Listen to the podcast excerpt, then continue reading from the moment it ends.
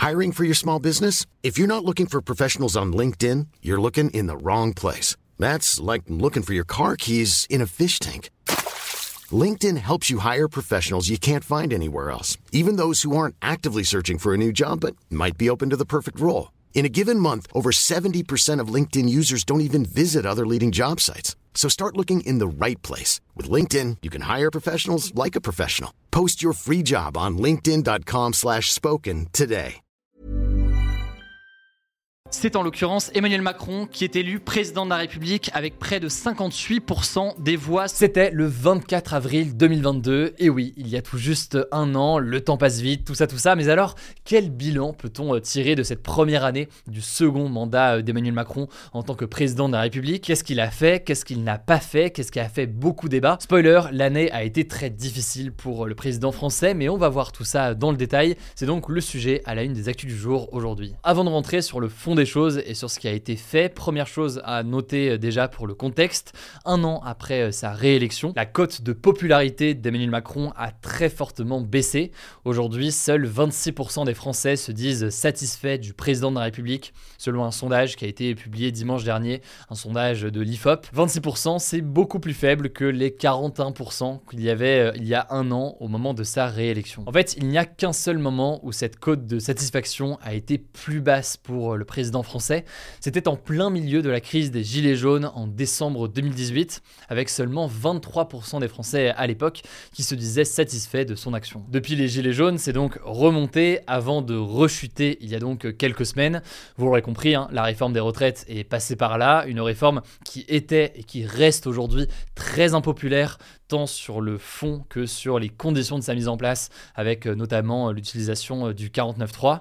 Aujourd'hui, au-delà des manifestations et des millions de personnes qui ont été dans la rue, seuls 32% des Français se disaient favorables à la réforme des retraites début mars. Il faut savoir que du côté des actifs, donc de ceux qui travaillent, eh bien l'immense majorité des Français y sont opposés. Tout ça, que ce soit sur le fond, mais aussi sur la méthode, eh bien a fait renaître une impopularité très importante du président de la République. On a beaucoup parlé sur la Mais il faut tout de même noter que cette réforme de retraite, eh elle était euh, dans son programme. Il était même question à cette époque d'un report de 62 à 65 ans, un an de plus donc que ce qui a été euh, finalement décidé, à savoir donc cette réforme des retraites à 64 ans. Et puisqu'on est euh, justement sur la question des promesses qui ont été tenues par rapport à son programme, on peut citer entre autres l'adoption d'une réforme de l'assurance chômage, la relance du nucléaire comme source d'énergie, le lancement d'une convention nationale sur la question de la fin de vie, ou encore une hausse des dépenses militaires et le recrutement davantage de personnel de justice. Beaucoup des mesures que je viens d'évoquer euh, ici, elles étaient dans son euh, programme,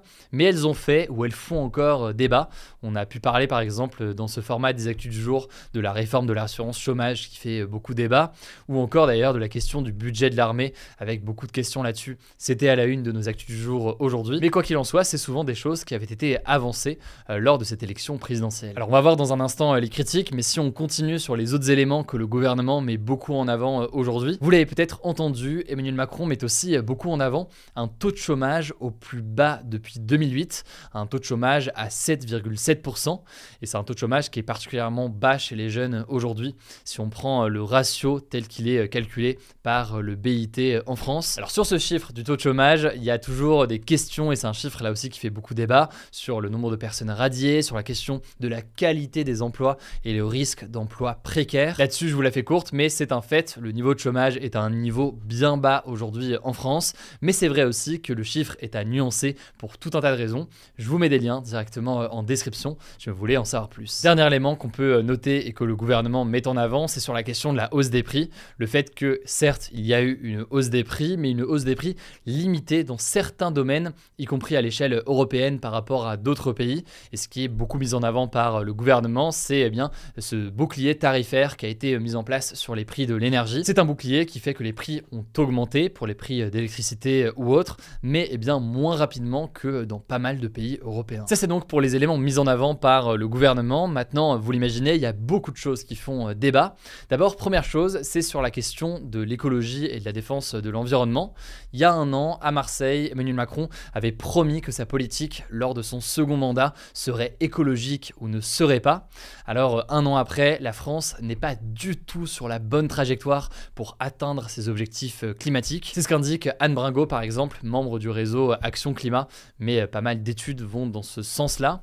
Par ailleurs, sur la question de l'international, là où son camp met en avant une volonté de parvenir à la paix dans la guerre en Ukraine ou alors de développer des relations avec la Chine, eh bien son opposition, mais aussi d'ailleurs certains spécialistes, évoquent un échec important de la part du président français, un échec dans les discussions avec Vladimir Poutine qui n'ont pas permis eh bien, de mener à la paix aujourd'hui, ou encore un échec plus récemment sur les propos eh bien, d'Emmanuel Macron sur les États-Unis, la Chine et Taïwan, propos qui ont semé pas mal de troubles, y compris du côté des Américains.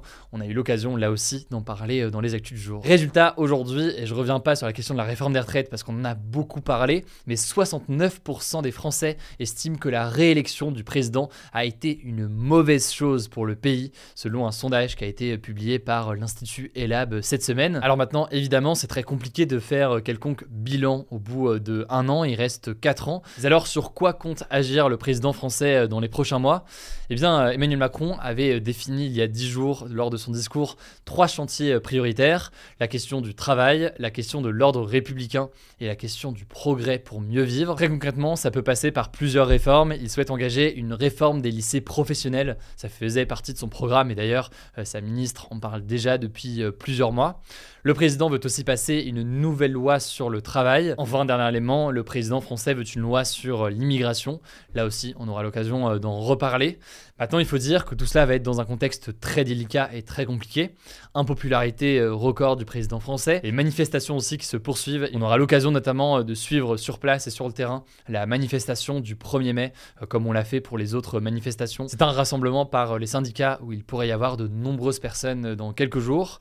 Par ailleurs, au-delà eh bien, des mobilisations dans la rue, à l'Assemblée nationale aussi, la situation est très complexe. Je le rappelle, Emmanuel Macron n'a pas de majorité absolue à l'Assemblée nationale. Autrement dit, il est obligé de reposer sur le vote d'autres députés pour faire voter ses lois à moins d'utiliser euh, le 49.3 quand il le peut, selon euh, les lois. Alors là-dessus, la Première ministre Elisabeth Borne a promis de ne plus avoir recours au 49.3, mais pour autant, elle écarte aujourd'hui euh, toute idée d'alliance avec un autre parti politique pour s'assurer d'avoir une majorité et gouverner et faire voter des lois. Ce que ça veut dire, c'est que le gouvernement va sûrement eh bien, tenter de bâtir des compromis et des accords loi par loi, projet par projet avec les autres partis. Et forcément, ça a échoué avec la réforme des retraites où le gouvernement a fait le choix de passer euh, en force. La question est donc de voir s'il va réussir à faire ça pour euh, d'autres lois euh, par la suite. En tout cas, ce qui est sûr, c'est que c'est une situation très délicate alors que beaucoup évoquent aujourd'hui une crise démocratique. Au passage, là, je suis pas vraiment rentré dans les détails du jeu politique entre guillemets au sein du gouvernement, les alliances, les tensions éventuelles ou autres.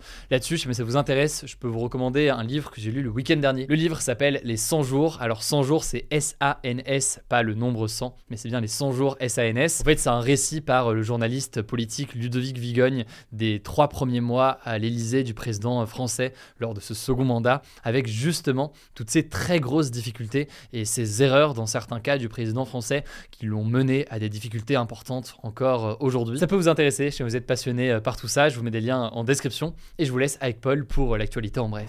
Merci Hugo, salut tout le monde, on commence avec une première actu à Mayotte, ce territoire français d'outre-mer au large de Madagascar. Eh bien ça y est, le gouvernement a lancé officiellement son opération Wambushu. On vous en parlait vendredi. Cette opération, elle a pour but de déloger et d'expulser des migrants sans papier comoriens vers les Comores, avec le renfort de près de 500 policiers et gendarmes. Mais alors l'opération ne se passe pas comme le gouvernement l'aurait voulu. Le gouvernement fait face à deux problèmes.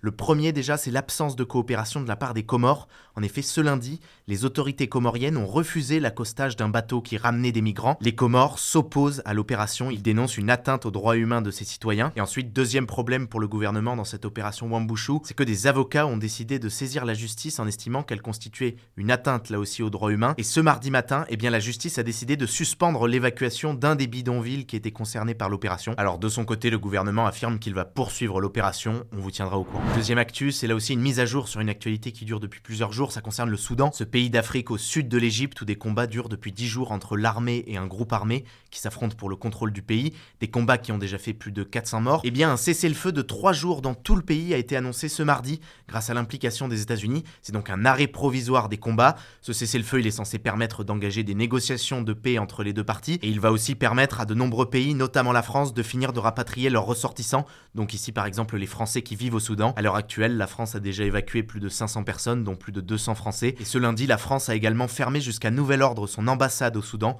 On continuera à vous tenir au courant. Troisième info, ça y est, c'est officiel, le président américain Joe Biden est candidat à sa réélection. Il a annoncé aujourd'hui dans une vidéo sa candidature à l'élection de novembre 2024. Joe Biden aura presque 82 ans à ce moment-là, lui qui est déjà le président le plus âgé de l'histoire des États-Unis. Il devrait donc affronter de nouveau Donald Trump dans un match retour de l'élection présidentielle de 2020. Quatrième actu, les dépenses militaires en Europe ont atteint leur plus haut niveau depuis la fin de la guerre froide en 1991. C'est ce que montre une étude de l'Institut international de recherche sur la paix de Stockholm. Précisément, en 2022, les pays européens ont dépensé 13% de plus pour leur armement qu'un an auparavant, ce qui s'explique bien sûr par la guerre en Ukraine. Et alors, il n'y a pas qu'en Europe que les dépenses militaires sont en hausse, mais dans le monde entier plus généralement. Dans le monde, ces dépenses militaires ont atteint 2,2% du PIB mondial. Sur toutes ces dépenses, les États-Unis continuent d'en représenter une immense majorité, 39% précisément, suivi par la Chine qui réalise 13% des dépenses mondiales et suivi ensuite en troisième position par la Russie qui représente 4% des dépenses mondiales. Cinquième actu, ça parle aussi de géopolitique, c'est un changement majeur dans la politique étrangère du Royaume-Uni. En fait, ce mardi, le ministre des Affaires étrangères britannique, qui s'appelle James Cleverly, tenait son discours annuel sur la politique étrangère du Royaume-Uni et cette année, il l'a consacré presque entièrement à la Chine. Il a déclaré qu'il ne fallait pas isoler la Chine, car je cite, aucun problème majeur ne peut être résolu sans la Chine, et cet appel à ne pas isoler la Chine, eh bien c'est une rupture complète avec la politique du Royaume-Uni ces dernières années, qui consistait plutôt à un froid diplomatique, voire carrément à une hostilité vis-à-vis de la Chine. Cette hostilité, elle s'exprimait par exemple très concrètement par le bannissement des entreprises chinoises de nombreux secteurs stratégiques, comme les réseaux télécoms, les centrales nucléaires ou encore les puces électroniques. On verra donc précisément ce qui pourrait changer dans les mois à venir. Sixième actu, ça concerne la Turquie, décidément beaucoup d'international aujourd'hui. En Turquie, au moins 110 personnes ont été arrêtées par les autorités dans le cadre d'une opération revendiquée comme antiterroriste. Parmi ces 110 personnes, des avocats, des journalistes, des responsables d'ONG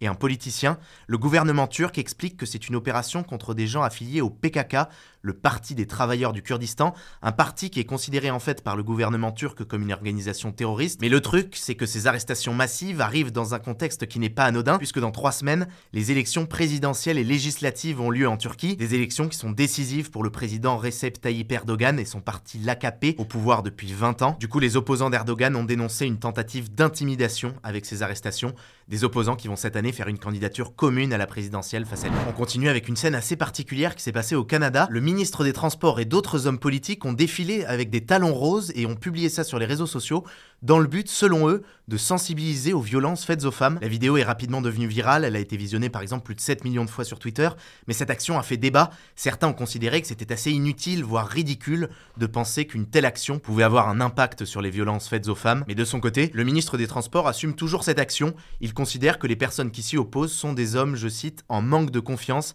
qui ne supporteraient pas de voir d'autres hommes porter des talons. On termine avec une dernière actu en tech. Le réseau social Biril a adopté un changement majeur dans son fonctionnement. Alors pour ceux qui ne connaissent pas Biril, c'est un réseau social français qui a été créé en 2020 et qui connaît un énorme succès aussi aux États-Unis et au Royaume-Uni avec un concept simple. Chaque jour, il y a une notification à une heure random de la journée et à ce moment-là, il faut prendre une photo de ce qu'on est en train de faire. Avec ça, Biril vante l'authenticité et se pose en anti-Instagram. Et donc si je vous en parle aujourd'hui, c'est qu'en fait maintenant Biril va permettre aussi de publier deux photos bonus par jour à n'importe quelle heure de la journée, pas seulement quand il y a la notification.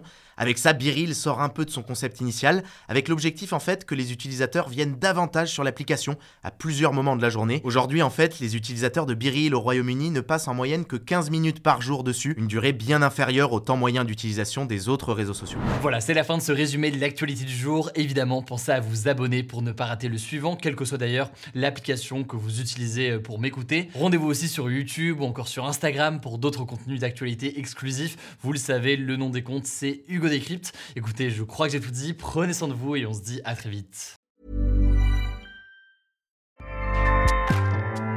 ACAST powers the world's best podcasts. Here's a show that we recommend.